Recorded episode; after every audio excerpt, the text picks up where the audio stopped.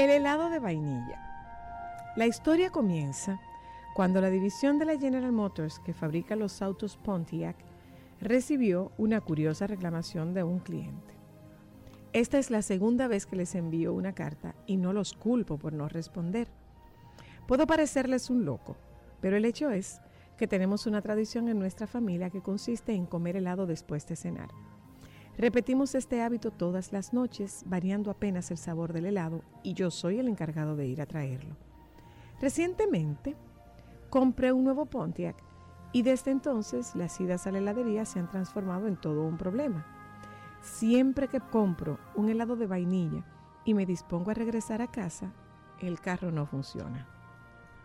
Si compro de cualquier otro sabor, el carro funciona normalmente. Pensarán que estoy realmente loco y no importa que tan tonta pueda parecer mi reclamación. El hecho es que estoy muy molesto con mi Pontiac modelo 99. La carta generó tanta gracia entre el personal de Pontiac que el presidente de la compañía acabó recibiendo una copia. Decidió tomar en serio la reclamación y mandó a un ingeniero a entrevistarse con el cliente. Para cerciorarse del problema, fueron juntos a la heladería en el Pontiac. El ingeniero sugirió comprar helado de vainilla para verificar la reclamación y efectivamente, el automóvil no funcionó. Otro empleado de la General Motors volvió en los días siguientes a la misma hora, hizo el mismo trayecto y solo varió el sabor del helado. El auto funcionó normalmente. El problema se convirtió en una obsesión para el ingeniero que comenzó a hacer experimentos todos los días, anotando cada detalle.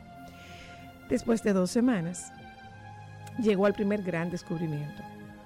Cuando el cliente escogía helado de vainilla, gastaba menos tiempo en su compra porque ese helado estaba muy cerca del mostrador. Examinando el vehículo, el ingeniero hizo un nuevo descubrimiento. Como el tiempo de compra era mucho menor en el caso del helado de vainilla, el motor no alcanzaba a enfriarse. Por eso, los vapores del combustible no se disipaban, impidiendo que el arranque del motor fuese instantáneo. A partir de ese episodio, la General Motors cambió el sistema de alimentación de combustible del Pontiac e introdujo una modificación en todos los modelos.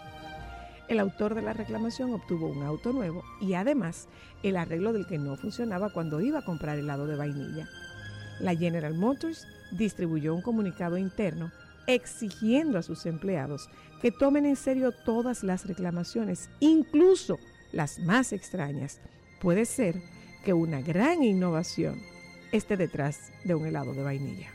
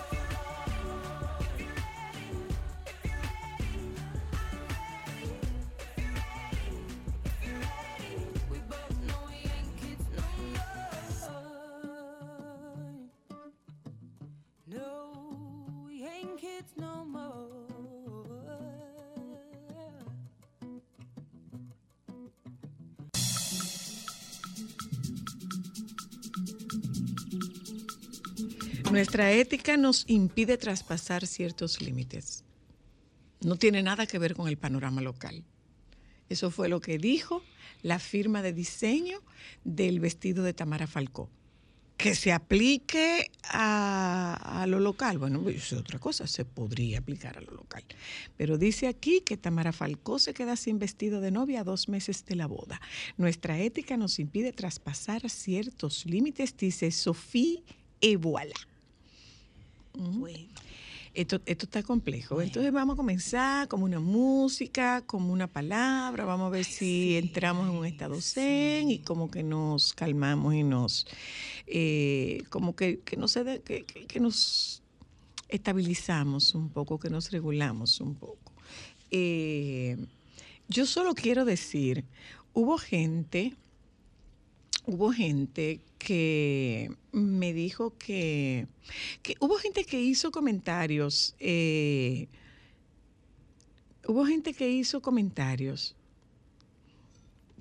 Cuando nosotros hicimos, cuando hicimos, cuando nosotros hicimos, cuando la producción de, de Premio Soberano decidió incluir el tema de salud mental en, en su discurso, en su propuesta del tema. Eh, hoy yo compartí con mi equipo de eh, con mi equipo de Solo para Mujeres, yo compartí la noticia de Kate Winslet. Kate Winslet hace una cuando cuando recibe el premio de los premios cuando recibe el galardón por los premios BAFTA TV Kate Winslet habla dice contundente alegato leo esta nota del diario El Mundo de España.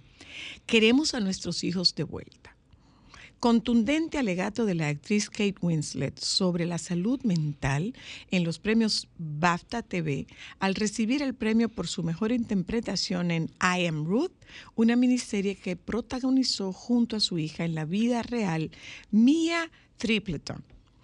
En este trabajo, Winslet da vida a una madre que lucha contra los peligros que pueden traer las redes sociales a los adolescentes. En su discurso de agradecimiento visiblemente emocionada, pidió penalizar el contenido dañino. Estoy esperando que, aquí, aquí dice, cualquier persona joven que esté escuchando, que sienta que está atrapado en un mundo enfermo, por favor, pide ayuda. No hay que avergonzarse por admitir que estás mal. Por favor, erradiquemos el contenido dañino. No lo queremos. Queremos a nuestros niños de vuelta. No queremos quedarnos despiertos, aterrorizados por la salud mental de los niños. Y a cualquier persona joven que esté escuchando, que sienta que está atrapado en un mundo enfermo, por favor pide ayuda. No hay que avergonzarse por admitir que necesitas apoyo. Y esto es esta actriz de fama mundial, ganadora de un Oscar, eh, ganó un Oscar Kate Winslet Sí. y aprovecha, aprovecha su momento para hablar de salud mental. Y hubo gente aquí que quiso decir, o no quiso decir, que llegó a decir que este llamado a que prestáramos atención al tema de la salud mental, sobre todo en aquellos, en aquellos niveles, en aquellos estamentos donde se toman decisiones, eh, fue un escenario inadecuado, que no era el lugar oportuno, que no era ahí donde debía hablarse de eso.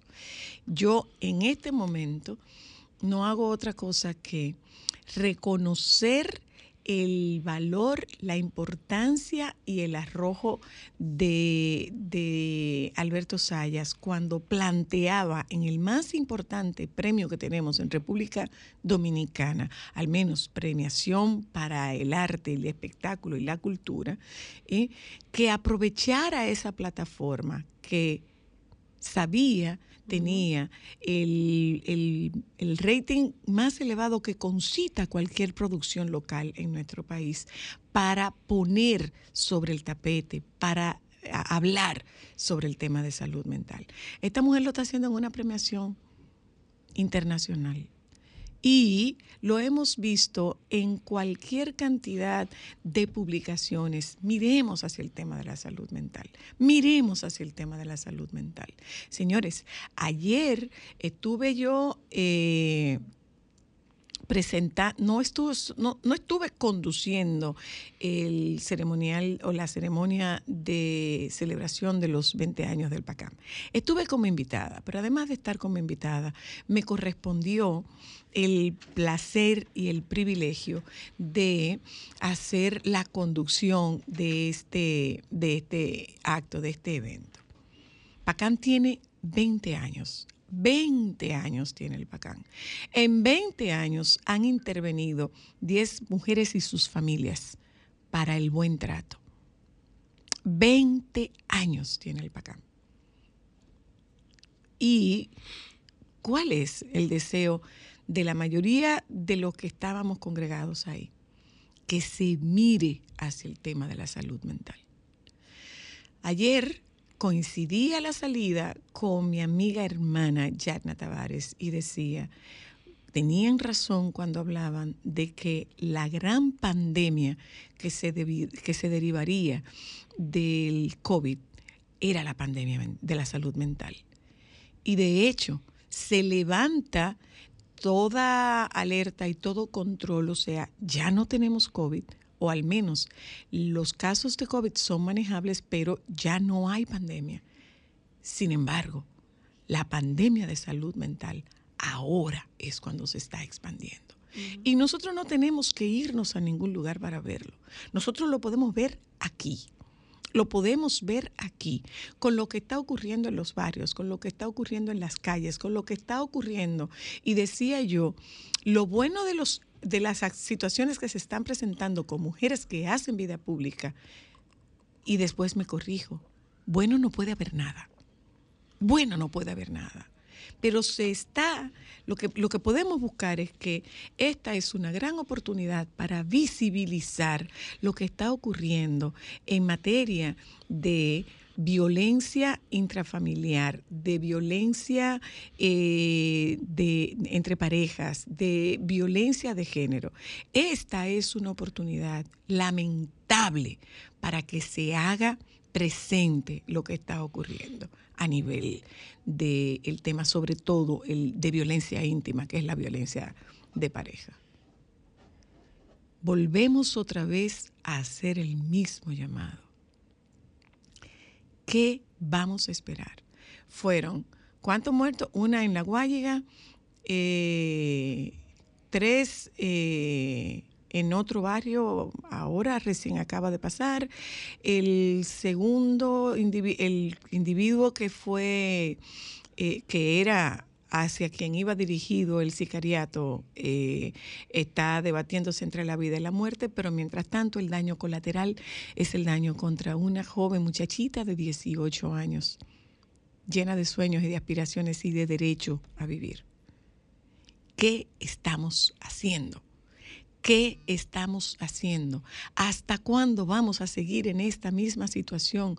¿Cuándo va a llegar el momento de que miremos el tema de la violencia como un tema de salud pública? Y si se está haciendo algo, infórmenlo, comuníquenlo, déjenlo saber. La gran pandemia de salud mental es una pandemia que no tiene cura visible. No hay un plan, no hay un programa, no hay un proyecto. Nosotros estamos todos actuando, cada quien por su lado, haciendo lo que puede, cuando lo que hace falta es una acción conjunta, a ver si nosotros frenamos, si de alguna manera nosotros logramos frenar esta escalada, si nosotros logramos frenar esta espiral ascendente. Pero de nuevo, como eso no suma votos, no le importa a nadie. No le importa a nadie. Tengo la información de que dictarán medida de coerción contra Emilio López, la pareja sentimental de la comunicadora Tamara Martínez, y, dice esta nota de Diario Libre, dictan tres meses de prisión preventiva en Najayo a Emilio López, pareja sentimental de Tamara Martínez. El juez Rigoberto Sena Ferreras tres meses de prisión preventiva como medida de coerción contra el abogado Emilio Antonio López Nivar, acusado de violencia de género y agresión física contra su pareja sentimental, la presentadora de televisión Tamara Martínez Piña. Emilio López cumplirá la medida de coerción en la cárcel de Najayo hombres. La barra de defensa de Tamara, quien se encontraba presente en la audiencia, dijo que con la decisión del juez ha primado la sensatez con el fin de salvaguardar la vida de Tamara Martínez. La violencia no es juego. La violencia íntima no es un juego. No es un juego. Ya volvemos.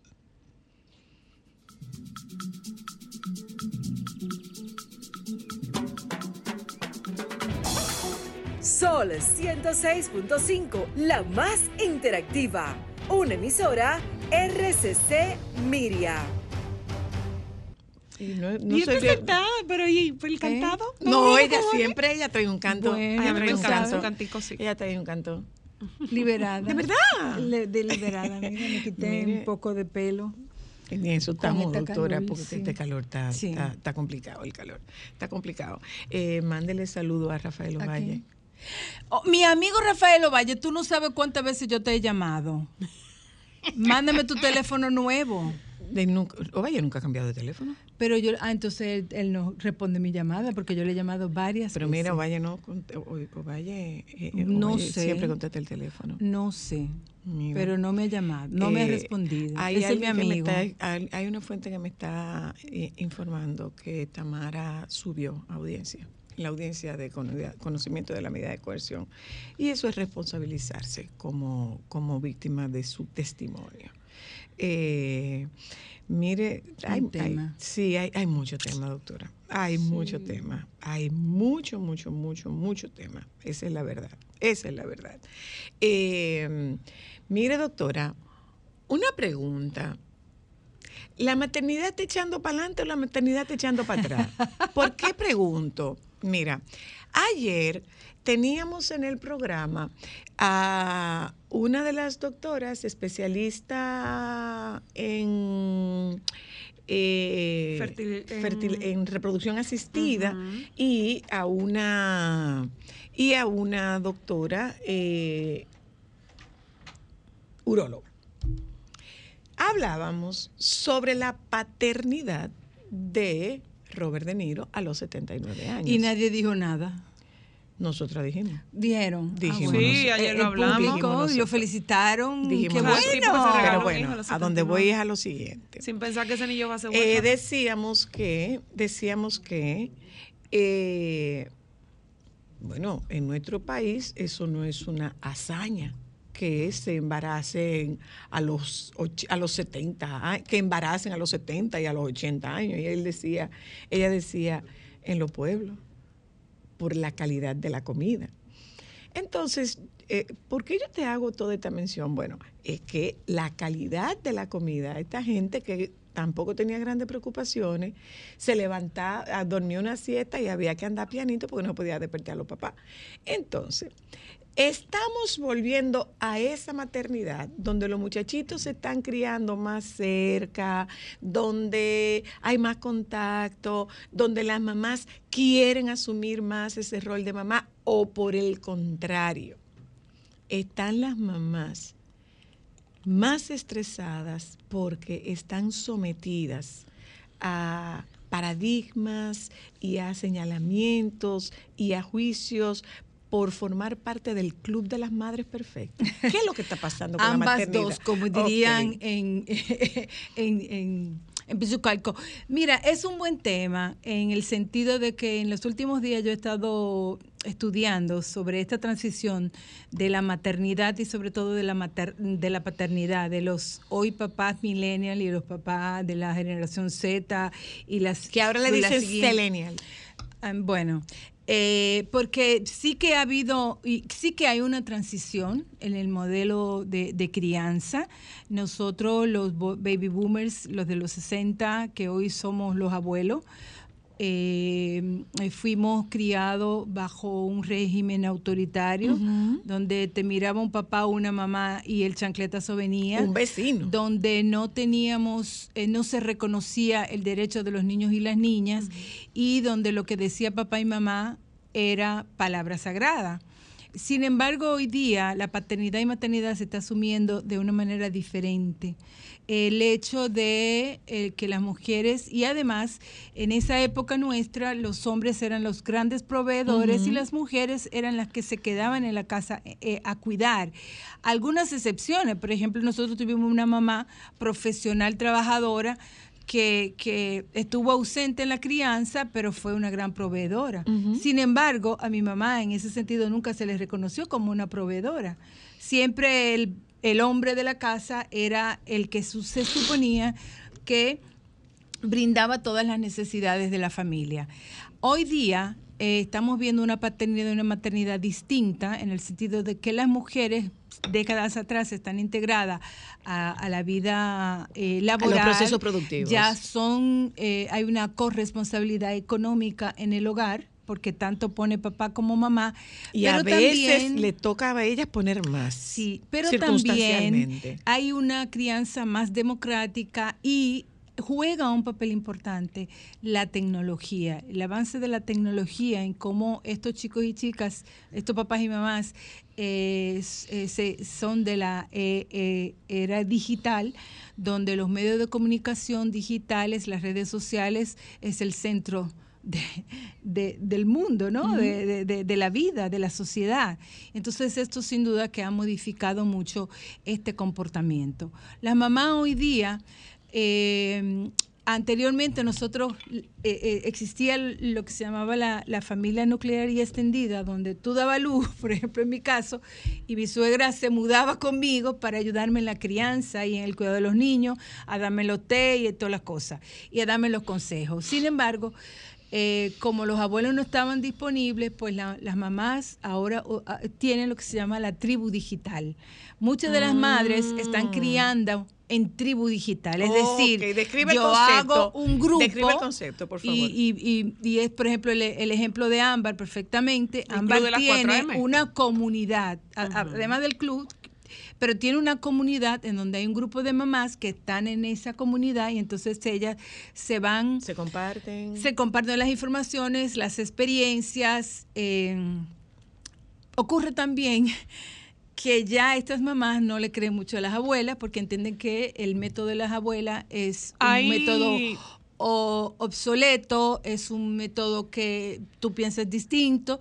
Entonces, eh, también cuestionan lo que el médico le dice, porque ya está doctor Google, o están las Sus, super, sus, sus iguales. sus iguales o sus influencers que le están diciendo cómo es que debe sí, de ser la me, cosa. sí, a mí me preocupa algo bastante en ese sentido. No sé si, es, si tiene que ver con un tema de mi crianza, pero siempre he pensado, por la forma en la que he sido criada y como veo la vida, que la, la experiencia eh, tiene mucho peso en mi vida. Entonces siempre he hablado con mis amigas que sí son de esa tribu también y les digo, no entiendo por qué un consejo de tu suegra o de tu mamá tú lo invalidas si ellas te criaron. Me explico. Porque tú no escuchas y evalúas lo que ellas te están planteando, no imponiendo. Esas son cosas diferentes. Porque a ellas en su momento, cuando te criaron y te dieron el tamaño que tú tienes, les dio resultado. Entonces, me pasa también que escucho mucho y con mucha frecuencia que el doctor le dice algo, o sea, el pediatra le dice algo con relación a los niños y las mamás no lo siguen.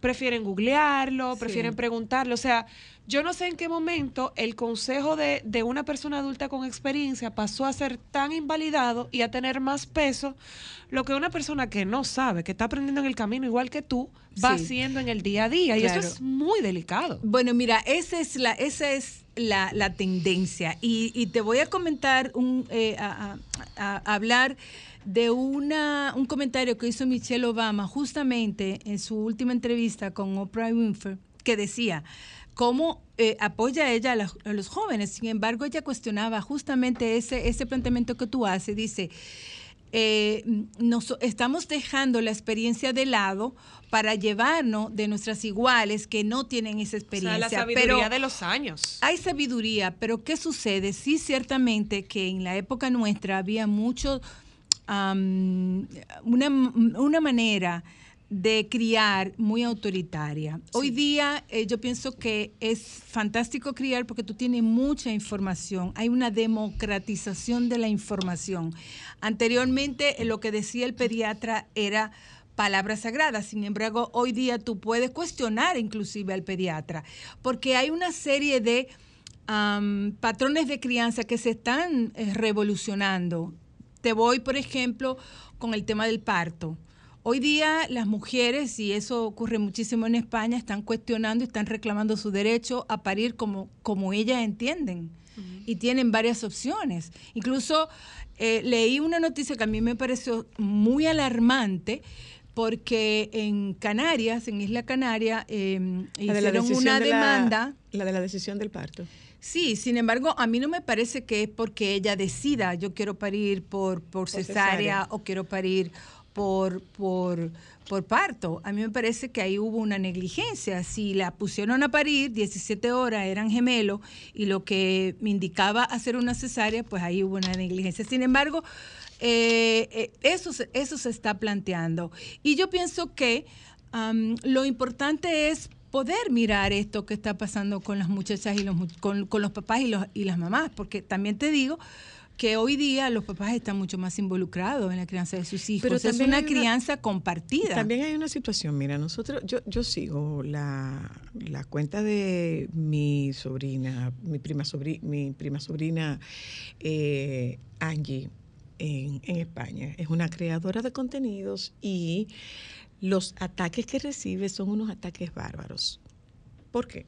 Porque ella plantea en algún momento que está saturada, que tiene dos hijas, que no tiene vida, que llega de vacaciones, que regresa de vacaciones y lo que regresa de vacaciones es a lavar ropa, a atender las niñas, o sea, a toda su rutina. Entonces, bueno, pues entonces no debiste tenerlas. Y Pero, habla de que las perdóname. vacaciones estuvo con sus hijas, o sea, que estuvo trabajando 24/7 con unas niñas. El caso es que lo que ella plantea es, eh, esta es la realidad de la maternidad. Claro. ¿A dónde yo me voy?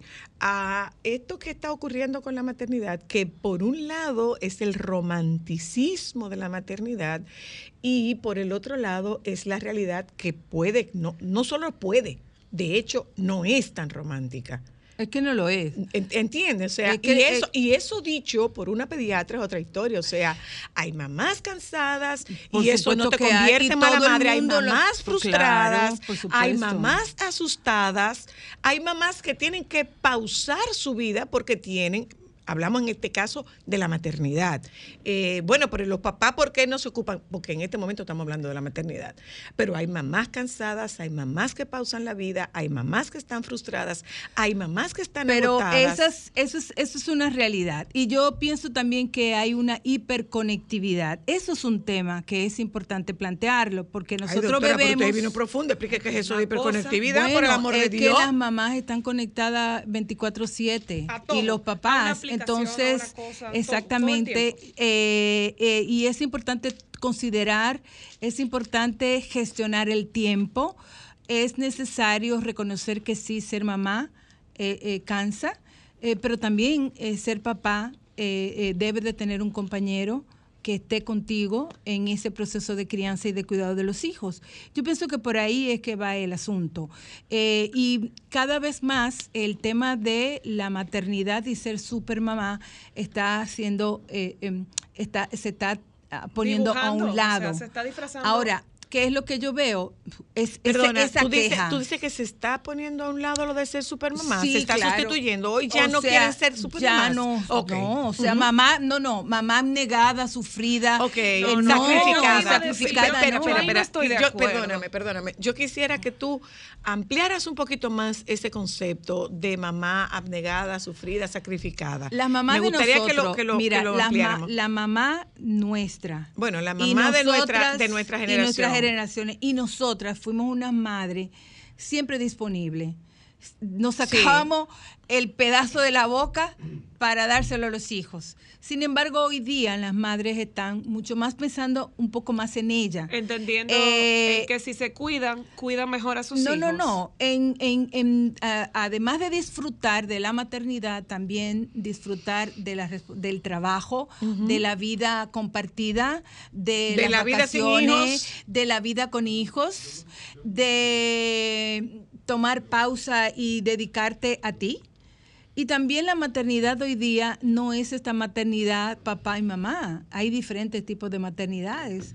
La maternidad, por ejemplo, hay mujeres que eh, por su prolongada eh, edad asumen, por ejemplo, tener una inseminación in vitro o eh, eh, adoptar o un vientre subrogado. O sea que hay diferentes tipos de maternidades. Y yo pienso que eh, mm, limitarnos a mirar la maternidad como la hemos estado viendo tanto tiempo, como que am, dejas aspectos que son mm, hoy día importantes fuera.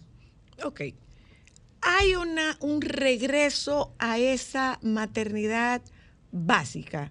Entiéndase, lejos de, porque tú decías, bueno, son las dos cosas, a estar lejos de esta conexión, a estar lejos de esta conectividad o, o- o a a hacer las cosas de manera más natural, porque ¿qué pasa?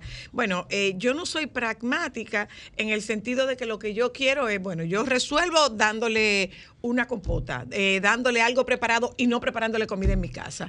Si yo lo dejo que coma con la mano, entonces yo voy a perder tiempo y yo lo que necesito es no tener este reguero. Sin embargo, me puedo ver tentada, no, espérate que ahora mismo la maternidad debe ser que practique el baby Sí. que tú todo se lo hago en casa. O sea, Sí. es, es, ¿estamos volviendo hacia allá o seguimos hacia lo, hacia lo pragmático?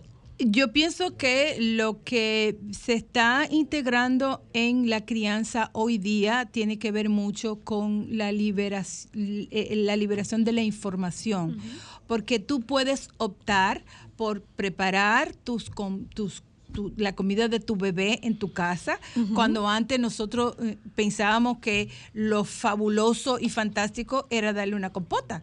Sin embargo, la información que estamos teniendo es que esos alimentos son procesados, que no es la mejor alimentación para el bebé y que lo mejor es que tú puedas hacerlo con alimentos orgánicos. Eso es una población. Eso es una, una parte de la población, porque también hay otras mamás que tienen necesidades y que, no, y que no están pensando en eso. Claro.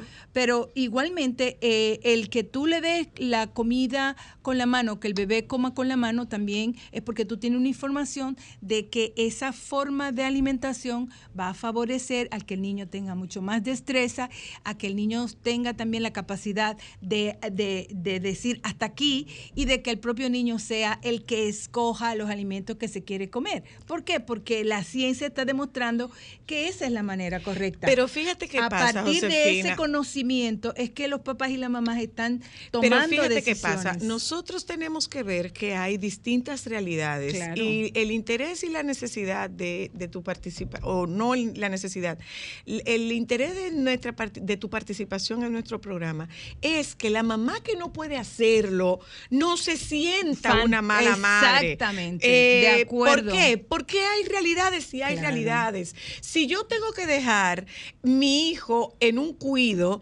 eh, yo tengo que prepararle la comida antes. O sea, yo no tengo tiempo para dejar que este muchacho se coma la comida con la mano y que me haga un reguero.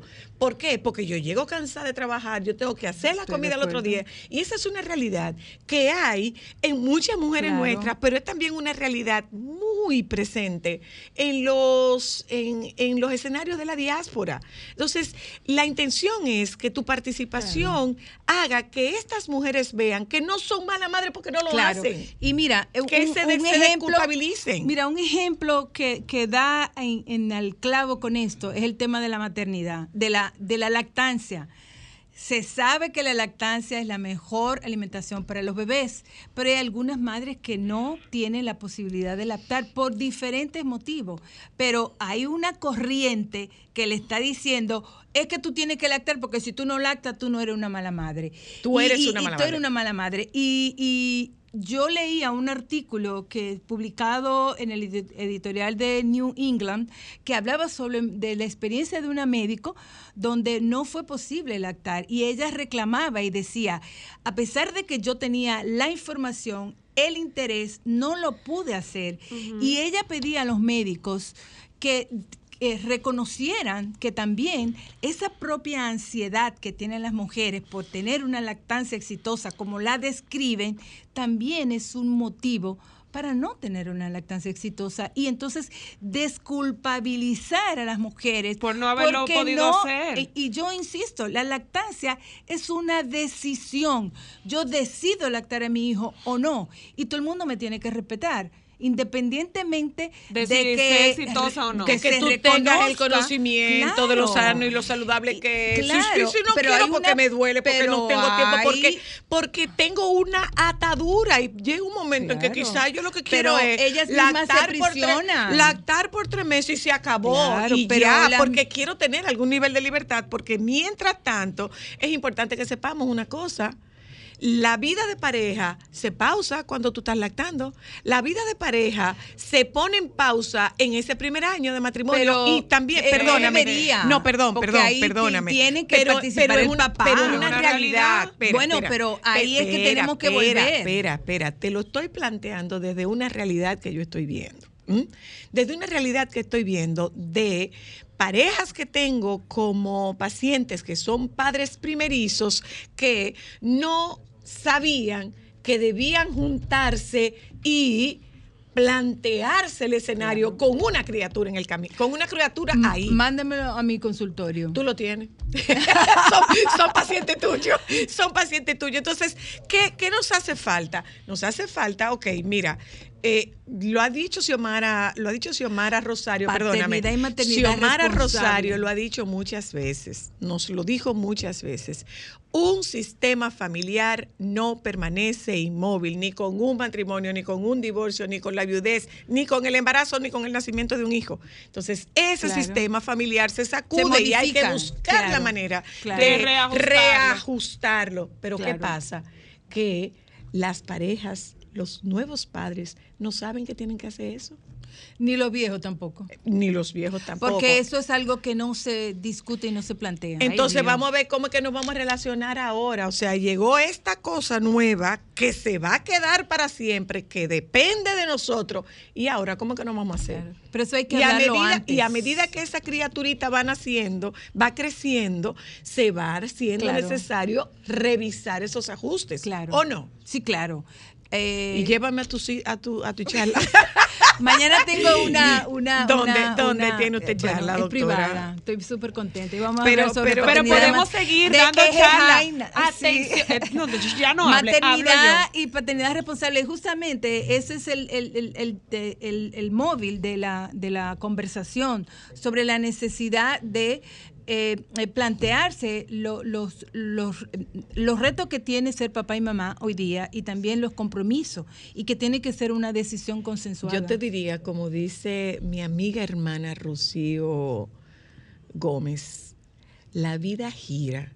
¿Quién diría que en estos años de nuestras vidas estaríamos armando equipo en torno a un tema de salud? A mí nadie me lo hubiera dicho. Perdón, Y entonces, perdona, ya, perdona. ahora voy a y estamos hablando algo.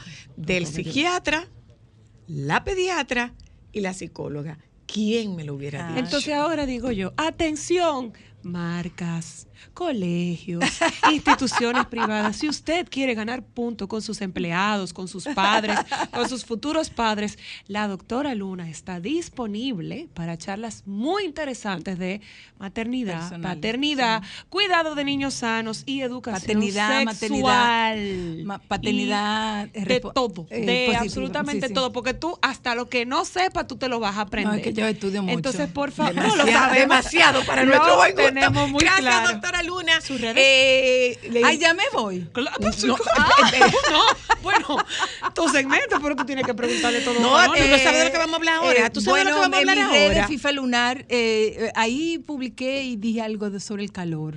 Es importante Ay, sí, yo lo vi muy bueno. Y también sobre la composición de la familia. Perdóneme, doctora, país. perdóneme. Aló, hola. Yo soy tu fan. Hola. Le escucho. Baja el volumen, por favor. Baja el volumen, por favor. a ese equipo, como tú dijiste, Zoila. ¿Cómo fue? Solamente para felicitar a ese equipo de psiquiatras, psicólogas y cómo es la doctora Luna. La Pediatra. doctora Pediatra. pediatra, Pediatra. puerina- eh, eh, puericultora. Exactamente, felicidades. Un equipo, mire, por los 400. Y- De verdad que Gracias. sí, muchas gracias. Y la verdad que estamos funcionando muy bien como equipo. Mira, No tú sabes de qué vamos, tú sabes de qué vamos a hablar ahora con, con estos dos jóvenes buenos mozos que están ahí, Félix Correa Que y, tiene mucho y pelo Vladimir. Una melena.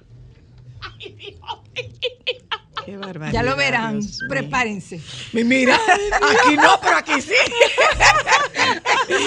Mira, tú sabes que hay un tema que a mí me ha generado, a mí me ha generado curiosidad y es el tema de que lo haremos en, En dos dos, partes, lo haremos en dos partes.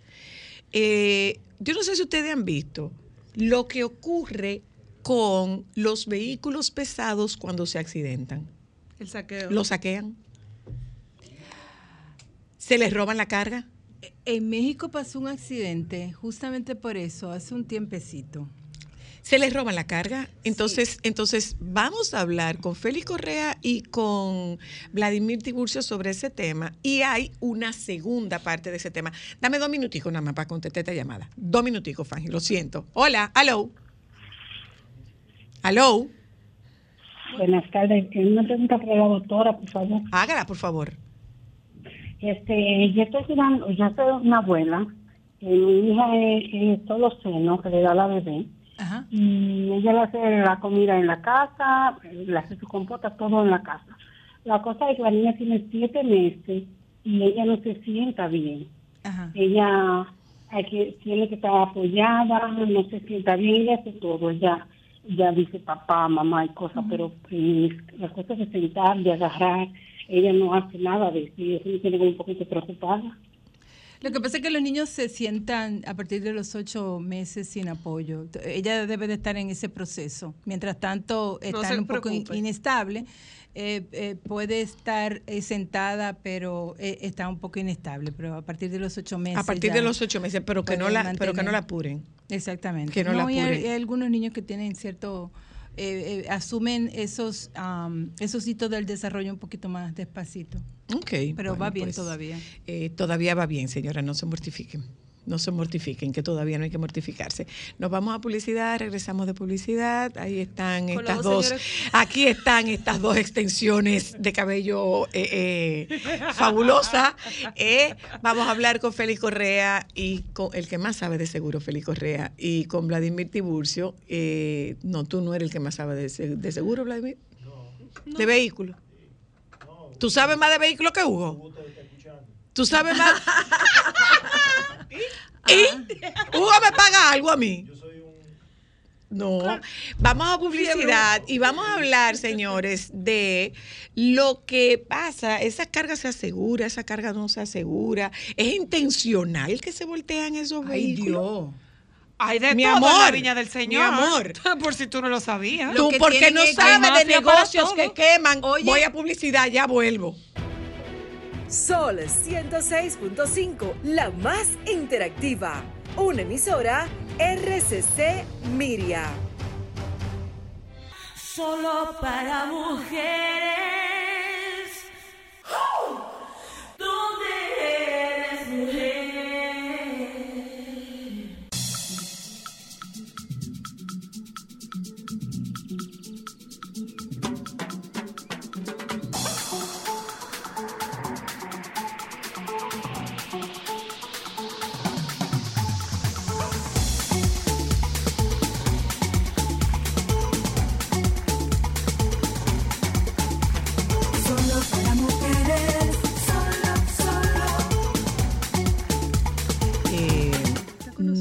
Habíamos reparado en el tema, bueno, lo de Félix Correa sí, pero lo de Vladimir no. ¿Y las dos Vladimir que se pela así. No, que Vladimir se corta el cabello así.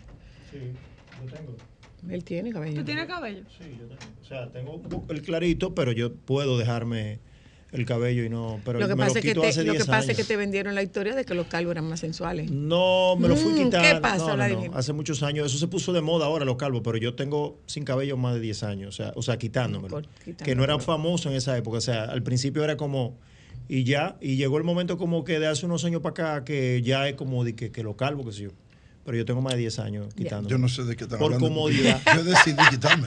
Por comodidad, yo me lo fui quitando y ya me siento bien. Ya, tú decidiste quitártelo Ah, también, sí, hace Félix. mucho. Eh, No, no, Feli. esa- Mira, yo me doy cuenta porque te brilla Con los mucho. pocos que quedaban, ya A tú la dijiste, mayor, bueno, vamos a la hacer mayor esto. cantidad de brillo significa que menos cabello tú tienes. Bueno, pero déjame decirte, no me han hecho falta. No. Mis hijos han seguido creciendo. Yo sigo Bueno, va- vamos arriba, vamos arriba, vamos arriba. Eh, eh, no tiene nada que ver con, Con la imagen, no tiene nada que tema. ver con la imagen de, de ambos, que dicho sea de paso, es una imagen muy bien cuidada. Y la verdad es que la imagen tiene mucho que ver con el negocio, porque yo si voy a buscar a una gente y le voy a comprar un vehículo, yo quiero una gente cuya imagen me dé a mí al menos una cuota mínima de, de garantía y seguridad por cómo se ve. O sea, si yo veo un individuo en una, con una imagen sospechosa, no, yo mi cuarto Claro. no lo pongo ahí. No, mi dinero no lo pongo ahí. Funciona. Entonces, eh, la imagen sí tiene, sí. Sí. tiene, sí tiene un Tiene que ver. Sí tiene una cuota. Bueno, hace tiempo, hace unos meses, yo vengo con la, con el interés y la curiosidad relativa a qué ocurre con, con los vehículos que se accidentan, porque hemos visto más que de cuando en cuando cómo se saquean, sobre todo, vehículos eh, pesados que se accidentan en las carreteras. Y me- se me ha quedado, se me ha quedado la curiosidad y nosotros buscamos cómo armar este programa buscando, perdonando la redundancia, varias aristas desde dónde ver esto. ¿Quién intervenía? Interviene DGC, interviene Comipol, interviene, eh, interviene los seguros, buscando por dónde. Ya sabemos de dos, de dos cosas. ¿eh? Es la, el tema de, de Vladimir desde el punto de vista del vehículo y de Félix desde el punto de vista del, del seguro. Esas cargas se aseguran, esas cargas no se aseguran. Es un poco como de todo esto. Para que se pueda saciar mi curiosidad y me imagino que alguna otra gente quizás tenga en igual curiosidad. En 10 segundos te quiero decir algo al margen. Cuando la primera vez que hablamos, que me hablaste del tema, a mí me llegó a la mente dos cosas. La primera, en la parroquia donde yo pertenezco, que es la parroquia María Auxiliadora, en estos días, domingo de Pascua, se ha estado saliendo a predicar y precisamente a mí me tocó un personaje de la Biblia que se llama Saqueo. cuando, Ah, qué cuando, cuando Zoya me habló de eso, digo yo, pero ¿será que me escucharon? No, no Yo es estaba- ese saqueo. eh, eh, y yo Pero no estaba es ese como- saqueo. Exactamente, No, no, no es saqueo, ese, exactamente. El, definitivamente. el personaje de saqueo me tocó predicarlo. Y luego entonces cuando eh, eh, Cristal me, me- me escribió el tema, yo le preguntaba, ¿a qué tú te refieres? Entonces me voy por una cobertura que se llama Motín, Huelga y Vandalismo, que es Mm. perteneciente a el seguro de incendio. Tú sabes que el seguro de incendio se llama Incendio y Líneas Aliadas. Ajá. Entonces el, el- el motín, huelga y vandalismo es una cobertura que corresponde a la póliza de incendio. Y óyeme, y te digo la verdad, para venir aquí, como yo de lo que hablo de vehículos, pues leí esa cobertura ayer en, con- en conjunto con Isaac Newton, que es un experto en seguro, es un profesional, y de hecho, sabe, pasó mi profesor. Un abrazo, Isaac. Exactamente. Mi compueblano. Entonces dije, bueno, pues vamos a hablar de eso. Sin embargo, ahora me estás hablando de, del, del transporte de carga. Sí. Un Es- vehículo que se siniestra, Sí. porque lo estamos viendo con mucha frecuencia, con mucha frecuencia y generalmente son vehículos de, de patana de dos colas o son, generalmente son eh, camión, eh, eh, patanas. Sí, sí. ¿Mm? ¿Y qué ocurre?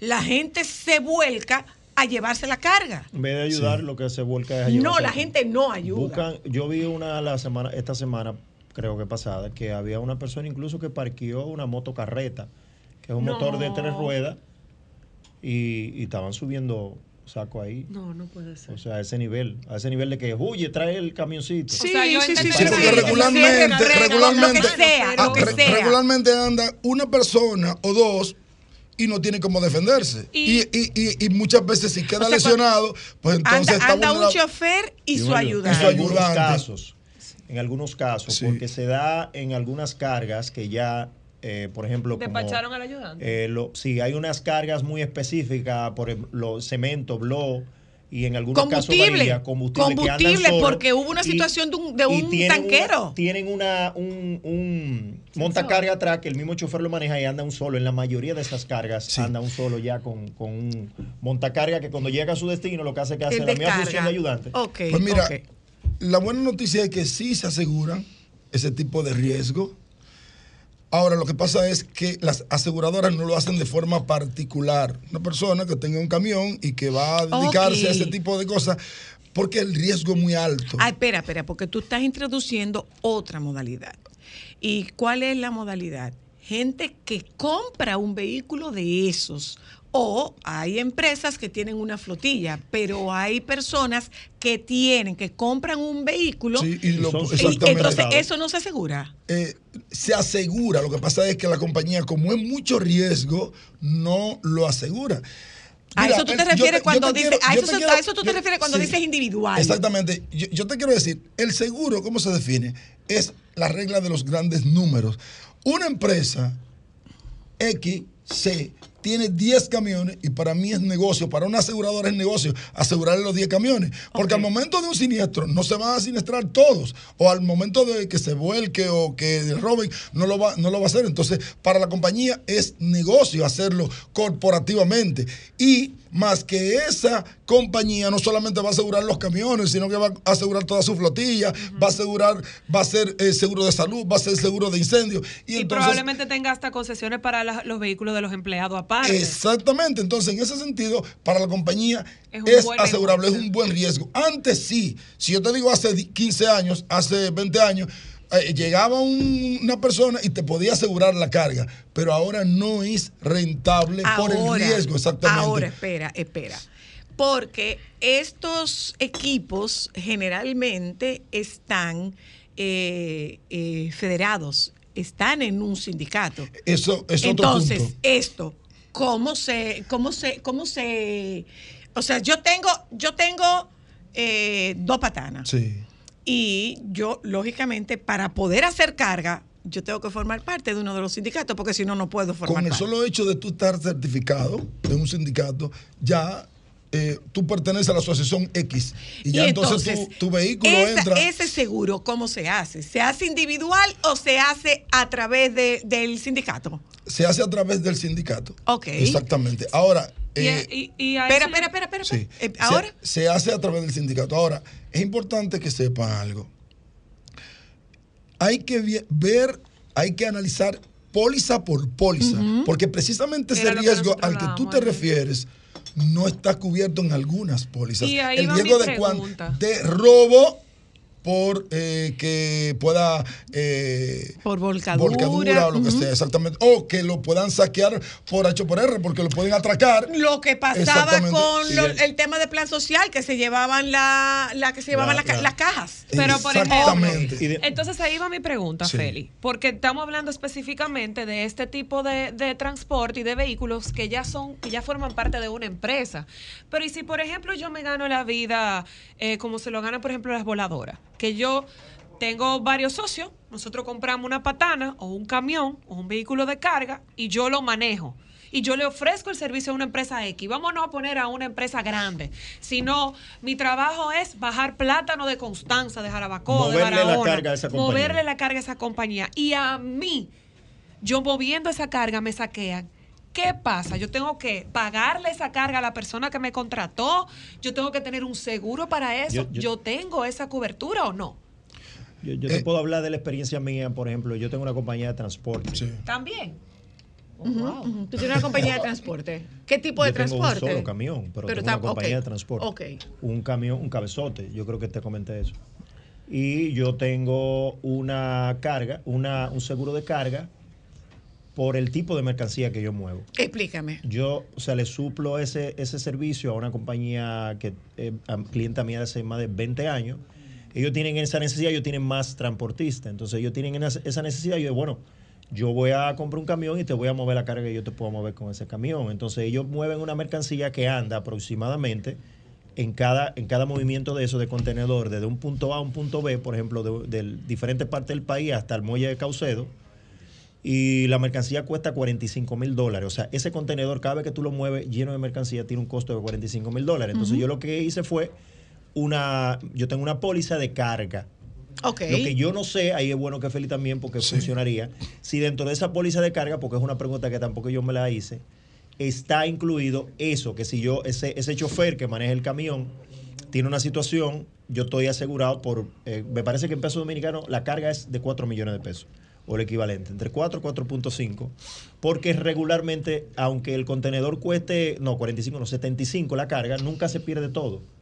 Entonces uno dice, No, bueno, no, bueno, no yo en vez- exacto, entonces yo lo que no sé es si dentro de la carga, del seguro de carga que yo tengo dentro de la cobertura, está eso que pase de Mira, que si siempre te va a cubrir. Cuando hay una volcadura, siempre tu mercancía va a sufrir.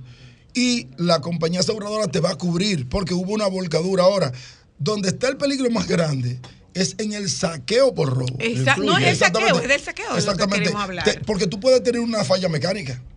Y si tú tienes una falla mecánica y mientras tu, tu camión está parado en cualquier eh, desierto, van y te saquean. Posiblemente tu póliza no tenga cobertura. Por eso yo digo, es, es vez. eso lo que queremos averiguar. No es si se accidenta la carga, no, es el saqueo de la carga. El saqueo de la carga, exactamente. Entonces, cuando tu vehículo tiene un seguro, que es importante que ustedes sepan que la ley 6317, esa ley contempla un seguro de carga obligatorio. Fíjate que lo único obligatorio era el seguro de vehículo de motor Ajá. para cubrir responsabilidad civil, daños a terceros. Exactamente. Entonces, Carga ya esa ley contempla la obli- obligatoriedad del seguro de carga de transporte. Entonces, en ese sentido, en ese sentido, ¿qué yo te puedo garantizar que la compañía te cubre? Si tu vehículo sufre un accidente y tiene una volcadura, la compañía te va a cubrir la mercancía, de acuerdo a la cobertura obvia que tú. Y si esa mercancía eh, se- exactamente. se la robaron, A la ejemplo. a la- se- de se acuerdo. la mercancía. Pero es lo que te digo. Cualquier daño a tu mercancía, ya sea que se perdió por la volcadura o que se la robaron, la compañía te la va a Y cubrir. puede haber autosaqueo. Pudiera ser. Claro que sí. Puede claro, haber autosaqueo. Claro que sí. Como hay, como, como hay, eh, eh, tú decías ahorita que están quemados negocios. Negocios, exacto. Yo te voy a decir algo. Aquí se quemó una nave de 3.000 metros cuadrados. ¿Tú sabes lo que son 3.000 metros cuadrados? No, no tengo la menor idea, pero debe ser Pero grande. Cuando la compañía ¿Cuántos campos de aseguradora- fútbol? Cuando la ¿Cuántos campos compañía. de fútbol? Cuando, Una cuadra. cuando la O compañía. sea, no 3.000 como una cuadra. Sí, más o menos. Oye, cuando la compañía aseguradora se sube en el helicóptero para analizar la pérdida, tenía fuego en los cuatro costados. Y no es posible. Entonces tú dices, pero ¿cómo pasó? Entonces, eso, pasa, eso ha pasado aquí y ha pasado muchas cosas. Eso tuvo que pagarse por unas relaciones de, de sociedad. Pero aquí han pasado casos donde la compañía han ganado el pleito. Pero es muy difícil darse Ahora, cuenta una pregunta. cuando un vehículo tiene un accidente y luego entonces sufre un saqueo de esa Pero magnitud. eso no lo pueden, eso no, no lo pueden responder ustedes. Eso nos lo responderá la gente de la policía, la gente de Cominpol Sí. y la gente de DGCET, porque lo que sí estuvimos haciendo durante el proceso de preproducción de este programa fue indagando quiénes intervenían y la verdad es que intervienen varias, eh, eh, intervienen varias instancias, policía, Intran. Pero- pero- eh, pero Cominpol, contra quienes eh, quienes se llevan el- Pero la, te- la te- mercancía, te contra decir quienes se llevan la mercancía. En diciembre yo fui a la actividad, la feria de eh, Expoferia Cibao. ¿Cuándo es? ¿Es diciembre? Sí, ajá. Bueno, yo, yo estuve, yo transmití mi programa desde allá. Y yo me voy el viernes. Yo duré dos horas en un tapón por un vehículo que se le volcó su mercancía. Dos horas. Y en esas dos horas no había nadie. O sea, no había llegado nadie. Ah, entonces, entonces, eh, ¿a qué hora? Entonces, lo que te digo. Eh, eh, o sea, eso, pero eh, de nuevo. Inmediatamente pasó eso, debió llegar ahí alguien a, a socorrer o a, o a RD Vial, cuidar. no se RD supone que Vial. debe ser la primera Pero, pero bien, o pero la- dime, ah, que me queda, me queda, sí ya voy. No, pero el- lo que, o sea, lo que sentíamos era, bueno, queda un vacío, no queda un vacío, pero eso, esa es respuesta que, esa es respuesta que no tienen ustedes, es respuesta que tiene policía. eh, antes había algo que se llamaba patrulla de camino, Sí. eh, ya no hay patrullas no de hay, camino. Entonces, tampoco. de esto, de esto nosotros vamos a hablar con la gente de Cominpol, la gente de, de DGCET, la gente de Intran, que parece que se, parece ser que son todos los que intervienen para saber contra quién se procede en ese caso. Porque tú puedes perseguir al que se robó la carga. Se supone que sí. Eh, se supone. pero Voy a publicidad, yo- ya vuelvo, ya vuelvo. Sí. Sol 106.5, la más interactiva. Una emisora RCC Miria. ¿A ustedes no les llama la atención dónde se producen estos accidentes de estos vehículos pesados que saquean? Que son como Vamos a el mismo ver, tramo siempre. pero, mismo pero punto. vamos a ver, tiene que ver con que la zona del Cibao, la carretera del Cibao, es la carretera que maneja mayor nivel de carga. Puede ser también. ¿eh? Pero, en el que, pero que pasen siempre en el mismo, cerca, en el mismo punto, o en los mismos puntos o parecidos. Por, por, la, por Villa Altagracia, Eh, sí. la Mira, cumbre. yo te puedo decir. Pero tiene que, pero estará relacionado, estará relacionado con que la, el mayor volumen de carga transita por esa zona.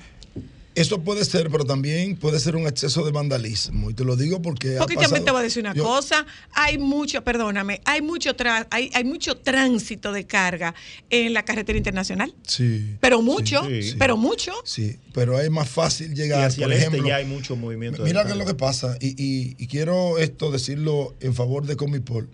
Cuando, se, cuando ocurre un accidente en algunos tramos de la autopista Duarte, para tú volver a la autopista Duarte del lado eh, Para, para, Santo para, Domingo, para- exactamente, para hacer el retorno. para hacer el retorno es demasiado lo que tiene que transitar. Por eso, si hay una policía o alguien que tiene que llegar, está metida en el tapón, no puede. No puede. ¿Entienden? En ese sentido. Entonces, tú, va a durar una hora, dos horas, y lo que llega, ya se han llevado todo. Vamos a estar claros en ese sentido. Entonces, No, y me imagino Pero que esta no policía, pero y esta nada. policía no funciona desde eh, eh, a nivel nacional. Claro. O lo otro es que se obstaculiza la otra vía por un tema de, de del, del, del pendenceo. Pues, eh, también puede ser, también puede ser, pero también es para retornar, porque para dónde, ¿por dónde tú vas a retornar? O sea, señores, a la, a la autopista Duarte le divide una montaña. Hay un momento en que te cuando tú pasas por Miranda, a ti te divide una montaña, tú no ves nada de lo que viene del otro lado. Entonces, para dar la vuelta, tiene que dar la vuelta y meterse entonces en vía contraria. Yo hacía la pregunta, cosas. yo Sí. hacía la pregunta, eh, ¿contra quién se, se procede en ese caso? ¿Contra quién saquea? ¿Contra el chofer? ¿Contra Yo quien ocasionara? abogado hablar con el último caso que pasó, que, que sí, hay forma de cómo tú poder, con incluso las personas que se ven ahí en video, que hay personas que se ven en video y no tienen el mayor, o sea, eh, cuidado. O sea, ellos saben que lo están grabando muy difícil, y siguen cargando esa vaina. O sea, hay forma de cómo tú, lógicamente, si dan con esa persona, tú Déjame contestar esta llamada. Aló, buenas. Aló. Se fue. Buenas tardes. Aló. Buenas. Hola. Sí, buenas. Zoila. Ajá. Eso no se daba cuando funcionaba la, la asistencia vial. Eso no se daba. Ese servicio no es que está descuidado, es que prácticamente desapareció. Eso es así. Ok. Sí, ¿es Sí, verdad? es verdad. Es verdad, señores. Es- era un servicio, era Sí, era un muy muy buen buen servicio. Y honestamente, tú sabes era que me un llama muy buen servicio. O sea, lo Definitivamente que solamente era, es- eh, muy, pero muy buen servicio. Era muy buen Me servicio. llama la atención que es solamente en la carretera del Cibao. Pero lo no de la carretera, pero lo de la carretera este. de Cibao, porque lo de la carretera de Cibao puede ser por un tema de, de que el mayor tráfico de carga, eh, el mayor movimiento de carga se genera, pero sin embargo, y saliendo de Caucedo eso no pasa. No, Aló, hola. Bueno, Hola. Buena. Le Que me escucho. perdone el señor, respeto su opinión, pero aquí hasta un camión de gasolina que se voltee, la gente se la lleva en lata. Sí, Sí, sí, pero eso, claro. eso es justamente lo que estamos Estamos diciendo. acuerdo con usted. Eso es lo que estamos Totalmente diciendo justamente. de acuerdo con y yo usted. preguntaba si se- contra quién se puede proceder en ese caso. Eh, Desde el punto de vista de, de aseguradora, ¿contra quién se procede? Mira, ¿A la- quién se le reclama? Yo te voy a decir algo para darte, para ir al punto. La aseguradora, en la ley, dice aquí la ley, que cuando alguien comete una infracción, si tú chocas a alguien porque te metiste en rojo o porque te metiste en vía contraria, la compañía aseguradora paga esa responsabilidad civil a quien tú eh, le hiciste el daño y puede subrogar o recobrarte a ti. Eso no se da en República Dominicana. Pero claro que La no, a mí me chocó, a mí me chocó un cabezote y pagué yo. Exactamente no, pero lo, lo que te quiero decir es, si tú, si tú te metes en rojo y chocas a alguien, la compañía siempre va a pagar la responsabilidad civil de tu seguro. Y la compañía puede cobrarte a ti eso, pero, lo eso no se da. Entonces, lo mismo pasa, la compañía aseguradora paga y punto, porque la compañía no va a pelear con chiquito. Pelea con chiquito aquí, y, y ustedes me perdonan por el. el- el- No, el no, no, es una realidad, Pero una pelear realidad. con chiquito aquí pierde tiempo. No, no, no. Es una realidad. Gracias. Arregla a- tu pieza mejor. Gracias, gracias Dice a la gente, ambos. arregla tu pieza. Eh, Sí. Gracias, gracias a los dos. Esto tiene una segunda parte y la segunda parte es la que podrá darnos respuestas sobre esto legal. que nosotros estamos revisando. O sea, se procede contra esta gente, quién tiene que encargarse de eso, esa esa visión que plantea Félix Correa cuando dice que el retorno en la, ca- en la autopista Duarte Lo que pasa es que se supone que deberían estar eh, de ambos lados y en, y en puntos estratégicos y con dis- distancia estratégica. Y, y seguridad vial, por ejemplo, cuando una persona se quedaba por, llegaba a, eh, incluso, yo no sé si lo tienen todavía, tenían unos, unos talleres móviles. Móviles. No, no lo tienen ya. Para resolver cosas muy puntuales, pero resolvían bastantes. Bueno, Pero en este caso de lo que de nosotros estamos tratando, en este caso lo que nosotras estamos eh, dilucidando es el tema del saqueo de los vehículos accidentados, eh, pero es el saqueo de las cargas. Y yo no sé, me parece tan extraño que a nadie le llame la atención, pero a mí me llama mucho la atención. Me llama mucho, mucho, mucho la atención. Gracias, Félix. Gracias, Siempre. Vladimir. Gracias a ustedes que nos acompañaron en la tarde de hoy. Les invito a que se queden con los compañeros del Sol de la Tarde. Mañana nos volvemos a juntar.